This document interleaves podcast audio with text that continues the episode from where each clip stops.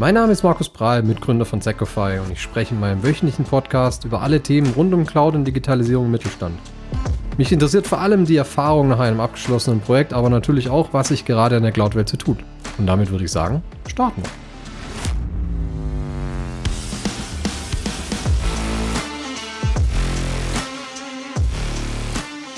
Ja, heute haben wir was Neues. Ich habe meine Mitgründerkollegen ins Boot genommen und gedacht, okay, jetzt könnt ihr auch mal hier mit reinspringen. Ihr wart ja beide schon mal einzeln jeweils ähm, im Podcast dabei. Habe jetzt gedacht, okay, lass uns doch mal AWS und Azure in ein Format mit reinbringen und da was ähm, diskutieren, gucken, wo wir rauskommen, wo sind Unterschiede, wo sind Gemeinsamkeiten. Ist eins besser wie das andere? Und das nicht ganz breit zu haben, habe ich mir überlegt, okay, lass doch mal ein bisschen auf Security fokussieren. Ja, Security ist wenn man sich mit Cloud gerade beschäftigt, so das Trendthema Nummer zwei. Letztes Jahr war es noch Nummer eins. Deswegen macht es auf jeden Fall Sinn, darüber zu sprechen. Das andere ist Kostenoptimierung, können wir gerne auch nochmal drüber sprechen, aber ist wahrscheinlich nicht unser aller Lieblingsthema. Deswegen würde ich das mal noch ein bisschen hinten anstellen. Aber Security ist ein spannendes Thema eben, einfach weil wir natürlich Herausforderungen haben. Wir haben immer noch das Stigma und das Vorurteil, gerade im deutschen Mittelstand, dass äh, Cloud nicht sicher ist. Ähm, was natürlich auch ein bisschen befeuert wird durch die Vorfälle, die es auch die letzten ja, sechs Monate eben immer wieder gab, dass eben irgendwelche Nachrichten hochgekommen sind, dass Cloud-Daten letztendlich an die Öffentlichkeit gekommen sind. Und um das eben mal ein bisschen zu beleuchten und auch ähm, da reinzugehen, habe ich heute Seichi Kuwahara, Matthias Meyer dabei. Vielleicht sagt er einfach nochmal kurz Hallo und sagt, was ihr macht und dann starten wir direkt rein. Also, was mache ich? Ich bin bei der Sigfafy ja hauptsächlich verantwortlich für den Bereich Azure und M365. Mache Azure jetzt schon seit, ich weiß es gar nicht, fünf, sechs Jahren oder sowas. Komme ursprünglich aus der Microsoft Communications Ecke, also Exchange, äh, damals noch OCS, Teams, Skype for Business, äh, davor und so weiter und so fort. Und eben seitdem halt Azure mehr und mehr an Marktzuwachs gewinnt, eben auch in, bin ich in dem Bereich unterwegs. Unter anderem eben, weil ich vorher auch viel mit AD und äh, Azure AD aus dem M365-Umfeld zu tun hatte, entsprechend mit äh, Security und äh, Schutz der Identitäten und so weiter. Mhm. Na, mache ich doch gerne direkt weiter. Während der Siege über uns sich um alles kümmert, was irgendwo Microsoft draufstehen hat, habe ich mir den Part mit AWS gekrallt, habe haben wir ja im letzten Podcast schon oder in der letzten Folge, wo ich dabei war, schon drüber gesprochen. Ich habe mich irgendwie schockverliebt in AWS, bin dann halt dementsprechend bei allen unseren Kundenprojekten unterwegs, wo irgendwas mit AWS drinsteht oder draufsteht. Genau, und ihr es auch wieder im Hintergrund hört. Äh, letztes Mal war es meine Tochter, die uns für ein wenig Bespaßung im Hintergrund gesorgt hat. Heute nutze ich die Vorteile des Remote Works mal voll aus und habe mich zum Doku-Schreiben in mein Lieblings-KP verzogen. Deswegen versuche ich auch brav am Mute-Button zu arbeiten, damit ihr nicht ganz so viel von dem Hintergrundgeräusch yeah. hört. Ich hoffe, ich schaffe es. okay, super, danke euch. Ja, willkommen, Jungs. Ich würde sagen, starten wir direkt rein mit der wohl provokantesten Frage. Wenn ich Secure Cloud Infrastruktur machen will, AWS oder Azure? Ich würde mal zwei Ebenen unterscheiden. Und dann würde ich auch nochmal unterscheiden, die übliche Balance zwischen ich mache Dinge einfach für den User und Dinge extrem sicher. Für mich gibt es die zwei Ebenen. Einmal den Schutz der Infrastrukturverwaltung selber und einmal die üblichen Schutzmaßnahmen zum Eindringen in die dann virtualisierte Infrastruktur. Was meine ich damit? Das eine ist die, der Admin-Layer. Ja, sprich, die Verwaltung für die Cloud, also das, was halt ein äh, Azure-Admin oder ein AWS-Admin ist. Das muss man natürlich entsprechend anders sichern als die Infrastruktur an sich. Ne? Da hat man klassisch, ich habe Webdienste, die nach außen veröffentlicht sind, ich habe Services, die irgendwie erreichbar sein müssen, sei es ein Terminal-Server, sei es ein Citrix, sei es ein was auch immer. Und ich würde mal behaupten, der Schutz der Infrastruktur in Anführungszeichen klassisch, also der virtualisierten Infrastruktur, da nehmen sich, glaube ich, beide An Anbieter nicht viel. Also da habe ich die üblichen Methoden. in Azure heißt halt zum Beispiel eine Azure Firewall oder ich kann eben auch von anderen Anbietern eine äh, Appliance mitbringen, nennt sich dann Network Virtual Appliance in Azure. Also sprich, da, da stehen mir entweder nativ Cloud-Mittel zur Verfügung, ja, Software as a Service, Infrastructure as a Service zum zusätzlichen Schutz, äh, Plattform as a Service, sowas wie ich habe mein Web Application Firewall, mein Web Application Gateway äh, für Web Services und ähnliches. Und in beiden Fällen ist, glaube ich, nehmen sich ja weder AWS noch Azure da nicht so viel. In manchen Bereichen, AWS gibt es halt nun mal schon länger, glaube ich sogar, ist, kann es passieren, dass AWS ein Schrittchen weiter ist. Wenn es aber zum Admin-Layer kommt, würde ich behaupten, ist Microsoft halt teilweise dann doch mit mehr Features vertreten. Schlicht und ergreifend, weil das Admin-Layer ja im Wesentlichen ist der, äh, ein Schutz der Admin-Identitäten und des Zugriffs. Und da äh, kommt halt Microsoft aus einer jahrelangen Historie der Identitäten äh, mit äh, Active Directory damals noch ähm, und jetzt halt Azure AD oder mittlerweile Entra ID. Ich würde es von jetzt an auch weiterhin als Entra ID bezeichnen. Ähm, okay, ich versuche mich dran zu gewöhnen. ja, ja. Und da ist, glaube ich, nativ Azure einfach, sagen wir mal, zumindest mal ein bisschen intuitiver, was das betrifft. Ähm, weil zumindest bei meinen Berührungspunkten, gut, die sind klein und ich hoffe, Matthias widerspricht mir da natürlich gleich. Für mich wirkte das alles komplizierter, was das betraf. Ja, was den Schutz der Identitäten, was MFA, was, was Conditional Access Äquivalente anging. Also sprich, der Zero Trust Ansatz mit Microsoft für die normalen Identitäten funktioniert auch für die Admin-Identitäten. Und das empfand ich immer in Azure als einfacher. Ja, Matthias, du bist ja auch groß geworden mit äh, Windows Server Administration, Active Directory und so weiter. Würdest du es unterschreiben? Du erinnerst mich an alte Zeiten, verdammt.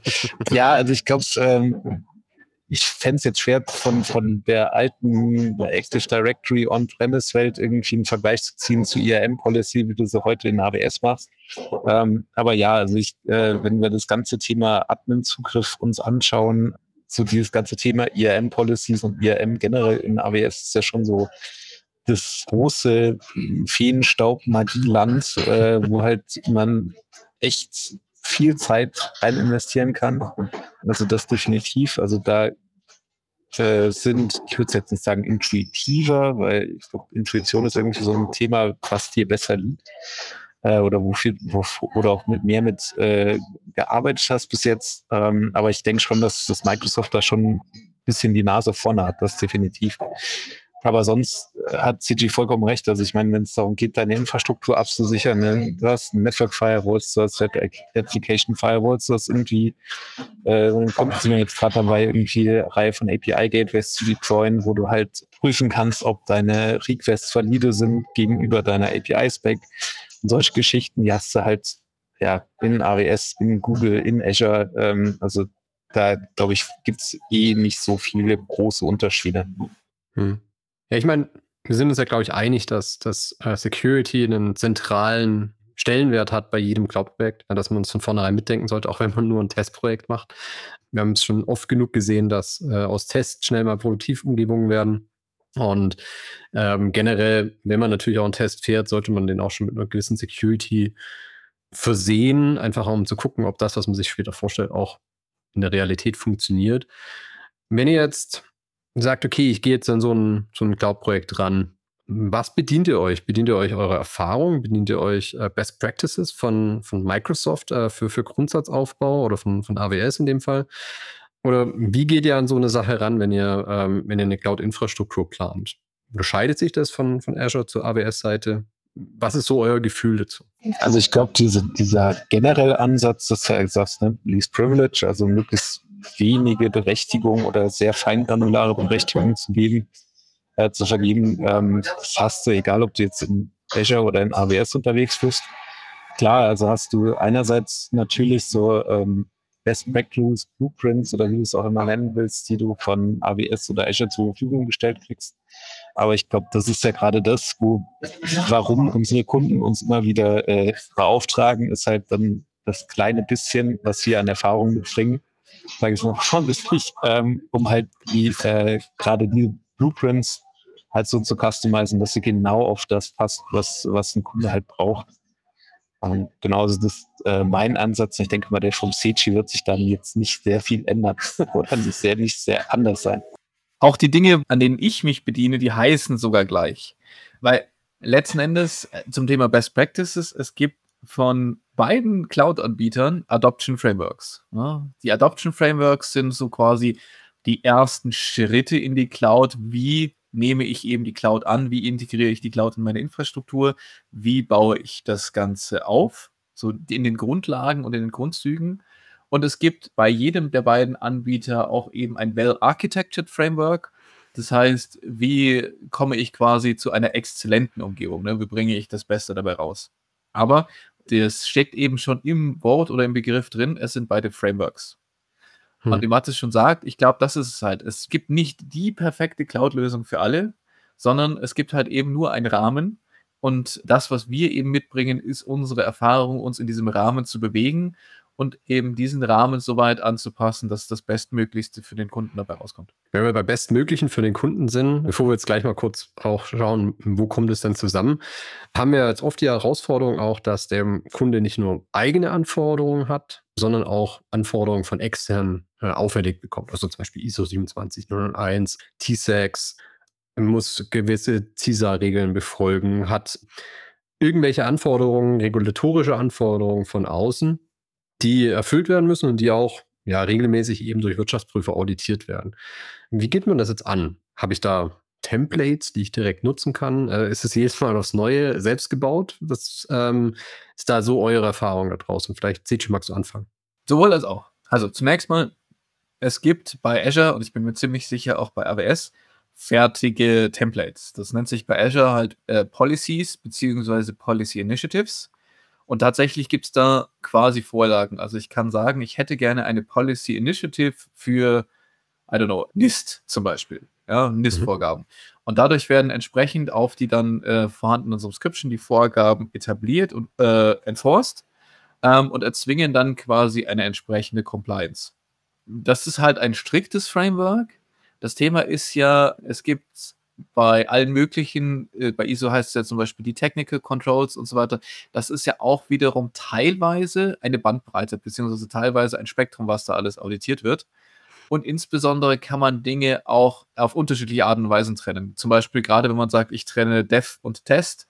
Ja, die ISO beschreibt da zum Beispiel auch nur, dass du Dev und Test strikt trennen musst. Die ISO beschreibt aber nicht ganz wie.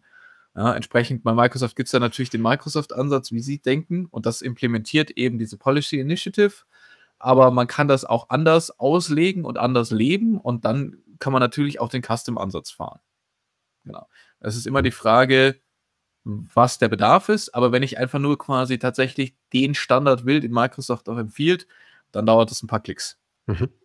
Und bei AWS? Also das Wichtigste, was ich in den letzten Projekten gelernt habe, ist, äh, und das ist der allererste Schritt, den ich mache, zu hinterfragen.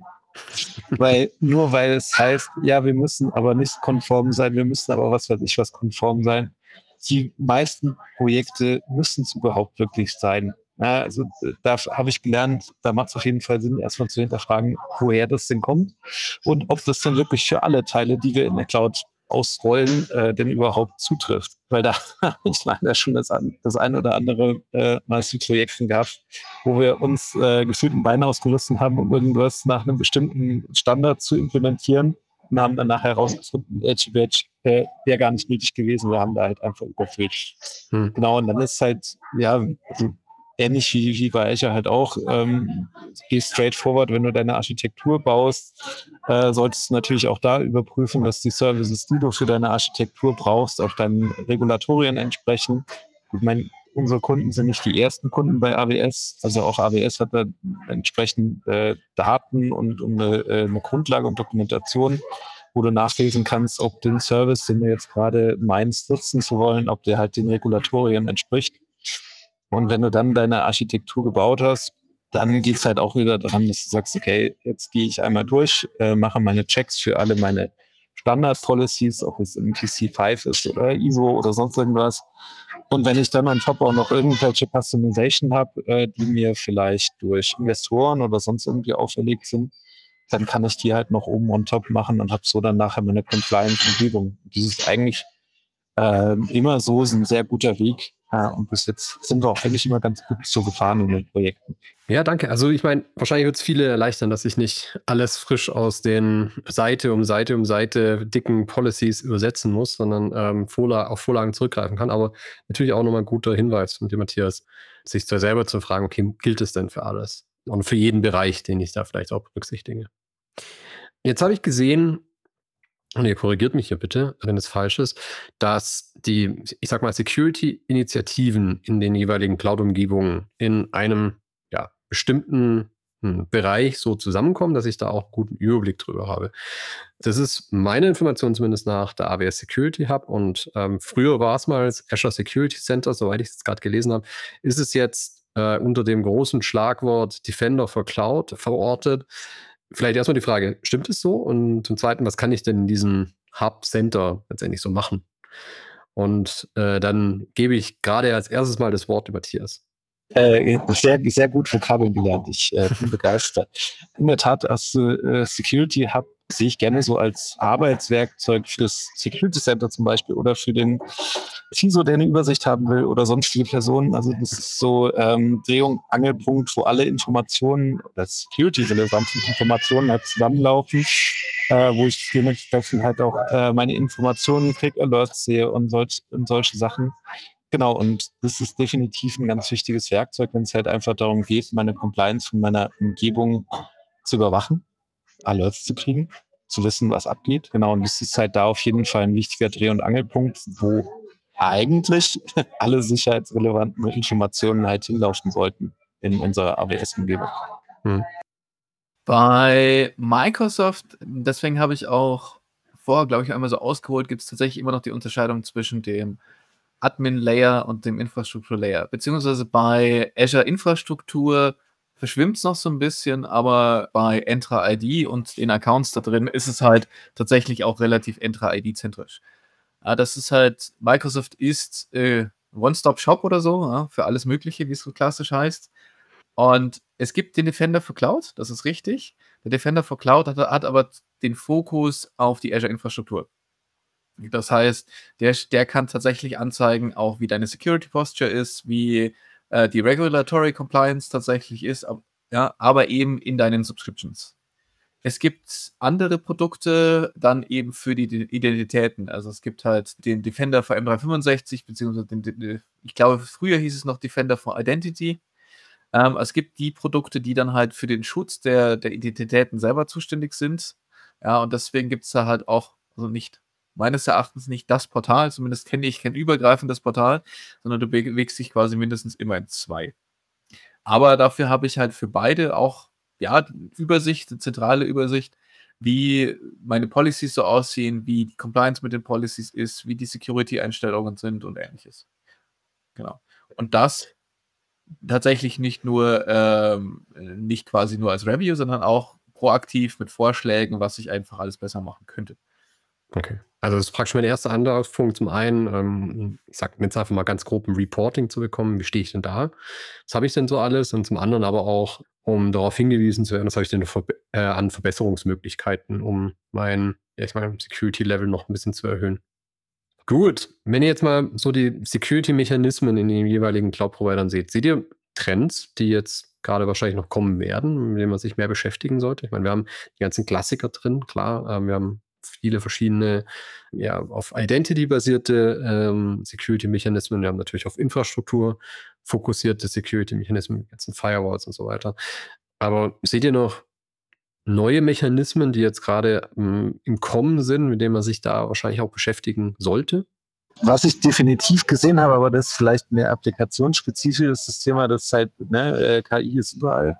Hm. Äh, auch wenn es um Security geht und äh, Security, Login, Log-Analyse etc. pp. Ähm, auch Prevention so ein bisschen ist halt Thema KI wirklich auch nimmt da immer mehr Einzug. Ähm, aber wie gesagt, glaube ich, ist für mich mehr in der Applikationsebene.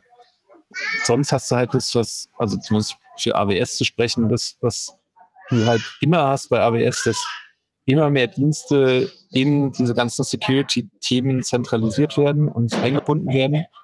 Ähm, also nur weil heute irgendein Service nicht in Security Hub zum Beispiel integriert ist, nativ, heißt es nicht, dass es morgen auch nicht so ist. Ähm, also da siehst du halt schon, äh, siehst du in AWS immer diesen Trend zur Zentralisierung. Hm. Und Siti, du unterschreibst wahrscheinlich das Thema KI auch, oder? Ja, beziehungsweise halt automatisch, lass es mich so formulieren, automatisierte Reviews von Settings und automatisierte Überwachungsmöglichkeiten und so weiter. Sprich, es ist ja erstmal egal, womit es ist, also ob das KI gestützt ist oder ob das halt einfach nur auf Erfahrungsdaten und, und Schwellenwerten und Sensor äh, Sensorikdaten beruht. Aber der Trend geht halt hin zu, ich unterstütze mein Security Operations Center in irgendeiner Weise. Ich mache vieles automatisch. Und ich erhöhe einfach den Automatisierungsgrad so, dass am Ende nur noch ein Mensch nochmal bestätigen muss, ja, nein, vielleicht. Was mhm. halt eben entsprechend Reaktionszeiten wesentlich besser macht, ne, was wesentlich einfacher macht, gewisse Dinge zu erkennen. Und äh, was halt mit äh, AI oder KI entsprechend schneller geht, zum Teil, ja, weil du dann halt viele Millionen Signale teilweise schneller analysieren kannst. Aber am Ende ist es halt einfach Automatisierung für dich, damit du deinen Job einfacher und schneller erledigen kannst. Und du drückst nur noch das Knöpfchen. Jetzt haben wir ja bei mh, hm, Microsoft letztendlich auch ein bisschen eine Sonderstellung, was, was Security angeht, weil klar, wir haben jetzt viel über auch Infrastruktur gesprochen. Ähm, letztendlich Infrastructure as a Service, Security, Plattform as a Service Security. Jetzt haben wir, wie du äh, vorhin auch schon angedeutet hast und wie wir auch schon ein, zwei Mal vorbeigekommen sind, CG, ja gesagt, okay, äh, Microsoft One-Stop-Shop, hast ja alles mit drin. Das heißt, mit den Mechanismen, die wir, ähm, mit denen wir jetzt die Cloud absichern letztendlich, also die Infrastruktur-Cloud, sichern wir zumindest in, in Anteilen auch die, ähm, ich sag mal, die, die Workplace-Umgebung ab. Also alles, was so Microsoft 365 ist. Siehst du deswegen da Besonderheiten? Und die zweite Frage, die ich vielleicht hinten anstelle, an Matthias nochmal gerichtet, wie oft siehst du es denn, dass Entra ID oder Azure Active Directory vormals als Identity Pool für eben AWS genutzt wird. Aber vielleicht erstmal das Wort an Sichi, wo siehst du denn die Besonderheit Security Azure in Kombination mit Microsoft 365? Ja, ich würde mal sagen, wenn ich jetzt spezifisch auf, und das ist ja, glaube ich, unser Fokus erstmal auf Azure-Infrastruktur eingehe, ähm, die Besonderheiten sind halt einfach die Integration oder die native Integration in Conditional Access und in die ganzen Signale eben, die von den Clients mitkommen. Das heißt, ich meine, Zero Trust war ja jahrelang das Schlagwort und der Vorteil, den Microsoft hat durch, ja, seien wir realistisch, das de facto Monopol, was äh, Client-Betriebssysteme betrifft, äh, zumindest mal bei allen großen Firmen, ist halt einfach die tiefe Integration.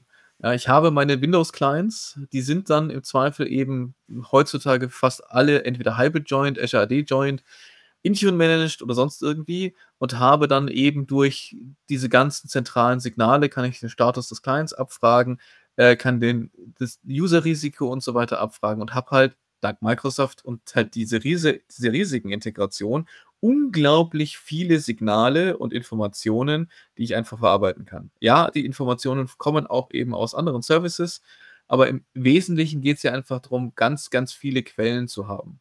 Und das funktioniert halt bei Microsoft eben sehr nativ. Ja, ich brauche dazu mittlerweile, ne, es kommt einfach mit Windows 11 mit. Ich brauche halt keine weiteren große Softwareinstallationen. Im Zweifel maximal noch ein Intune Management Agent und das war's. Während, wenn ich diesen ganzen Zero-Trust-Ansatz mit anderen Lösungen fahre, das funktioniert genauso. Das funktioniert sogar teilweise bei Spezialisten, wenn ich mich auf einen Punkt fokussiere, sogar besser. Aber diese tiefe native Integration habe ich halt nirgendwo so out of the box. Das heißt, gerade wenn es um den Schutz der Identitäten geht, so Sachen wie, okay, lieber Azure Administrator, wenn halt dein Client nicht compliant ist, also zum Beispiel du keinen gültigen Virenscanner hast oder keinen aktuellen Virenscanner, dann kommst du nicht auf die Azure-Infrastruktur. Wie gesagt, kann ich nachbauen, aber ist halt mit Azure äh, und Entra ID wesentlich einfacher. Hm. Du hattest gerade eben die Frage nach dem Azure AD gestellt. Mhm. Ich darf es hoffentlich immer noch Azure AD nennen.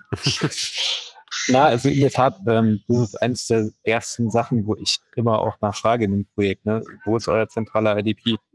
Wie kriegen wir, wo kriegen wir Identitäten her? Wer schlägt die Identitäten? Gibt es schon Prozesse? Ne? Ich meine, es ist ja nicht nur, dass Azure AD da ist. In den meisten Fällen es hängt ja auch ein äh, extrem komplexer Prozess dahinter, wie so ein User erstellt wird, ne? Äh, wie Gruppenzugehörigkeiten gemacht werden. Ähm, warum soll ich als AWS-Admin mich darum kümmern, dass ein User in irgendwelche Gruppen kommt dadurch dann ein AWS-Rechte kriegt? Ne? Wenn es da schon einen Prozess für gibt im Identity Management, dann bitte go for it und dann nutzen wir den. Ähm, und deswegen, also ja, ähm, das Azure ID als, als äh, IDP anzubinden, ist auf jeden Fall immer eins der ersten Sachen, die ich versuche irgendwie durchzukriegen weil es halt, ja, es macht so viele Sachen so, so wesentlich einfacher. Ähm, und das ist, äh, und da merkt man dann leider auch so ein bisschen, wenn es dann darum geht, CG hat ja gerade schon Conditional Access angesprochen, da fehlt es so ein bisschen noch in AWS. Ne? Ich meine, gut, woher, woher soll AWS mitkriegen, ob der Client äh, kompromittiert ist oder ähm, keine, keine Updates mehr installiert hat. Ne?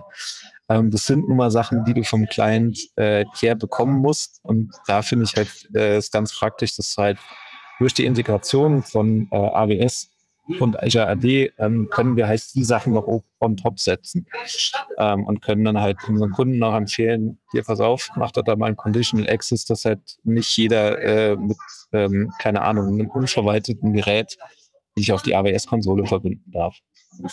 Also das, das ist auf jeden Fall immer sehr, sehr interessanter Punkt.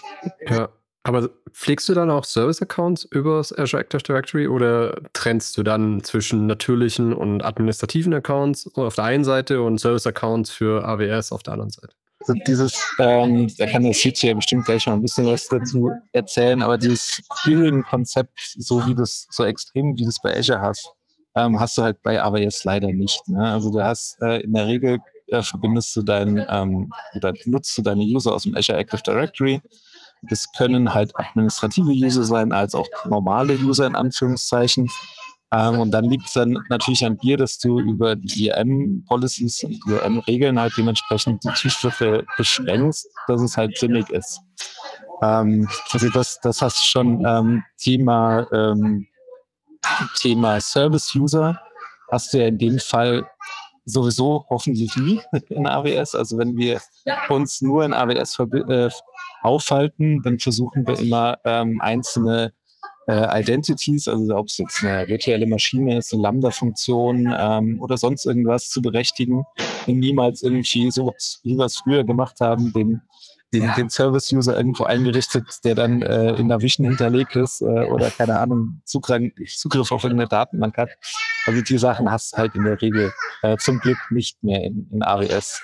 Hm. Hast du natürlich dann wieder, wenn du äh, Verbindung zu anderen ähm, Systemen hast, ne, die, die außerhalb von AWS leben oder ihre Authentifizierung vielleicht nicht mit AWS machen oder keine tiefe Integration haben in AWS. Aber ich meine, selbst da hast du die Möglichkeit, ähm, nutzt zum Beispiel beim Kunden ähm, äh, Pipelining jetzt gerade vor kurzem erst wieder aktiviert, äh, dass du halt über GitHub Actions äh, irgendwelche Sachen in AWS ausrollen kannst, ne? also CI/CD schön als automatisieren. Ähm, da gehst du ja auch nicht hin und hast irgendwie dein Access Key und dein Access Secret und äh, berechtigst damit deine, deine GitHub Action, äh, sondern da hast du ja Funktionalitäten wie ORDC oder so, damit du halt auch da wieder mit Principles arbeiten kannst um halt ne, nicht irgendwo ein Passwort vergessen zu haben, was dann für was Falsches benutzt wird. Wobei, vielleicht noch als Ergänzung, weil du gerade gesagt hast, äh, du bindest ganz gerne das Azure AD an. Der, das Schöne ist aber doch bei AWS, dass ich ja nicht Azure AD gebunden bin, sondern ich kann ja beliebige IDPs quasi, ähm, äh, ja gut, beliebige, aber sagen wir mal zumindest mal die großen anderen IDPs könnte ich ja auch anbinden. Also ich kann ja zum Beispiel eine Okta oder ne, andere nehmen und sagen, ich binde die als IDP an. Ja, klar. Man, dafür dafür gibt es ja so Standards wie Sammel und äh, whatever so on, die du dann halt dementsprechend nutzen kannst. Genau, und da kann ich ja dann die, wenn du schon sagst, ABS hat halt nicht so die, äh, bringt halt sowas wie Conditional Access nicht mit, aber es gibt ja Konkurrenzprodukte auch zu äh, Azure AD, die halt teilweise so Dinge mitbringen. Und das ist so bisschen, finde ich, der Vorteil dann wiederum von AWS, die Integration funktioniert natürlich auch bei Microsoft schon, aber ich finde nur, also es ist schwieriger. Ne? Klar, Microsoft hat einen vollständigen IDP ne, und die präferieren ihn natürlich auch. Du kannst externe anwenden, aber ich finde es trotzdem gefühlt, zumindest mal von dem, was ich bis jetzt beobachten konnte, einfacher einen externen IDP anzubinden an AWS wie an, äh, wie den für Azure-Infrastruktur zu nutzen, sondern meistens läuft es eh darauf hinaus, wenn du das nutzen willst, nutzt du fast immer Azure AD irgendwann mal, weil es halt einfach einfacher ist. Und ja, ich habe Azure AD gesagt. Ich, ich muss es mir auch nochmal einbläuen. Es wird auch noch eine Weile dauern, schätze ich mal. Äh, es ist auch einfach ein bisschen gängiger von, von Azure AD, glaube ich, zu sprechen. Ich hatte mir noch eine Frage notiert zum Preismodell, aber ich glaube, ich würde die jetzt mal aussparen, einfach weil es ein zu komplexes Thema ist. Ich glaube, da könnte man fast eine eigene Folge drüber machen, über Preismodelle in, gerade auch mit Fokus auf Security in, in der Cloud. Oder habt ihr einen Kommentar dazu? Wieder der dumme Spruch, Kinder und Hochzeit und Security sind die drei Themen, wo du viel Geld verlangen kannst, ohne dass sich jemand beschwert. Ne? ja, äh, ich meine, ich glaube, das A und O oder was man da auf jeden Fall sagen sollte und das zählt, egal ob es jetzt AWS, Azure, Google oder On-Premise ist, man sollte mit einem gesunden Menschenverstand rangehen. Auch dann explodieren die Preise in allen Cloud-Modellen nicht. Ich würde mich dem anschließen. Ich meine, manche Leute versuchen dann einfach das Maximale an Security drauf äh, zu hauen, was geht. Aber das ist genau das, ein Draufhauen, eine Holzhammer-Methode. Und ähm, jeder weiß, gerade wenn man es zu sehr zumacht, finden kreative User immer einen Weg, das zu umgehen und dann ist es oft noch weniger sicher als vorher. Hm. Von daher, das ist für mich immer die übliche Security-Waage zwischen Usability und ja, Sicherheit, die man halt währenddessen halten muss. Also sprich, man muss natürlich so sicher sein, dass es der Regulator äh, Regulatory Compliance und der eigenen Compliance entspricht, aber dann doch versuchen, soweit es einfach zu, für, die, für die Benutzer zu machen. Und solange sich daran, man sich daran hält, kommt man normalerweise auch in einem Kostenmodell raus, egal wo, das äh, sich auch einigermaßen im Rahmen hält und das vor allen Dingen auch dem Bedarf entspricht. Mhm. Genau. Und im Wesentlichen, ich glaube, genereller Kommentar, naja, also grundsätzlich hast du ganz viel, auch in Azure und in AWS, erstmal als Pay-as-you-go ja, viel kannst du dann, ähm, es gibt ja bei Azure zum Beispiel gibt es ja Reservierungen, aber die funktionieren für die, nur für die virtuellen Maschinen. Also da kriegst du halt einfach nicht so viele Rabatte drauf, wenn du jetzt in, in Anführungszeichen Security reservierst. Maximal noch auf irgendwie Logverarbeitung oder sowas. Sondern ähm, da ist es halt einfach so, du kaufst ein Security-Produkt ein in einer Cloud, wie jedes andere auch. Auch eine Sophos verlangt Lizenzen und verlangt Abogebühren. Ja, jeder, jeder Security-Anbieter ist verlangt eigentlich ja ein Abo-Modell, das du entweder pro User oder pro verarbeitende Daten hast. Und das ist in der Cloud nicht anders. Hm. Jetzt haben wir doch ein paar Sätze darüber verloren. Ist auch ganz schön. Vielen Dank dafür. Ich würde jetzt abschließen mit einer Frage. Stell dir vor, ihr seid beim Kunde ähm, und er sagt, ja, es klingt jetzt alles groß und komplex. Ich kann ja tausend Sachen machen und Millionen von Euro dafür jedes Jahr ausgeben drei Schlagworte, die ihr ans Flipchart ranschreiben würdet. Ähm, okay, lass uns mit diesen drei Sachen anfangen. Wir haben jetzt äh, schon das ein oder andere berührt. Wahrscheinlich wird der Mattes reinschreiben. Äh, brauchst du es überhaupt oder was brauchst du überhaupt? Ne? Aber was sind so die, die drei, zwei, drei Schlagworte, wo ihr sagen würdet, okay, lass uns doch mal mit diesem, dem, mit Jamil starten? Das ist jetzt gemein. Äh, aber eins hast du mir schon genommen, ich, äh, schon, schon geklaut. Ich bringe es aber trotzdem äh, Anforderungsanalyse. Also wirklich nochmal genau schauen, welche Security Measurements muss ich, äh, muss ich konfigurieren, muss ich bereitstellen, nach was muss ich überhaupt gucken, ähm, nach welchen Dingen muss ich äh, compliant sein. Ähm, das ist eine Thema. Das andere Thema ist Architecture Review. Ne? Also ob es jetzt der Service ist, den ich gar nicht nutzen darf, weil ich dann nicht XY-compliant bin. Oder ist es vielleicht auch ähm, eine Änderung in meiner Architektur, damit ich halt noch sicherer bin. Das wäre so der zweite große, das zweite große Schlagwort halt, ja, Architektur-Review. Und das dritte ist ein guter, ist eine gute Frage. Ich glaube, ich würde. Äh, Wenn es die zwei sind, ist auch fein. Ja. ja, dann lassen wir es bei, der, bei den zwei, ansonsten fällt mir eine Waschmaschine ein oder so. Das bringt uns hier nicht weiter. Ich habe mal versucht, über was Schlagwortartiges nachzudenken, insbesondere im Zusammenhang mit jemandem, der, dem das alles sehr viel vorkommt. Das ist mir eingefallen, start small, think big. Und zwar, man sollte halt die Infrastrukturplanung, klar, dazu gehört die, die Anforderungsanalyse und so weiter, das alles dazu, aber in der Planungsphase halt einfach betrachten, was möchte der Kunde, wo geht die Reise hin? Und dann muss ich die Infrastruktur so planen oder sollte ich die Infrastruktur so planen, dass sie erstmal relativ einfach handelbar ist, ja, von der Gesamtinfrastruktur über die Security-Infrastruktur und so weiter relativ einfach handelbar, dass sie aber schon so äh, von Anfang an so geplant ist, dass sie halt die Vorteile der Cloud nutzt und eben modular erweiterbar ist. Ja? Mhm. Dass ich halt mir nicht sage, okay, wir fangen jetzt erstmal mit was sehr Kleinem an, aber das sehr Kleine muss sich dann im Zweifel in drei Monaten nicht erweitern, sondern einfach komplett austauschen. Und deswegen start small, think big. Ja, äh, klein anfangen, aber halt dabei das Big Picture direkt mit einplanen und so starten, dass man halt modular erweitern kann.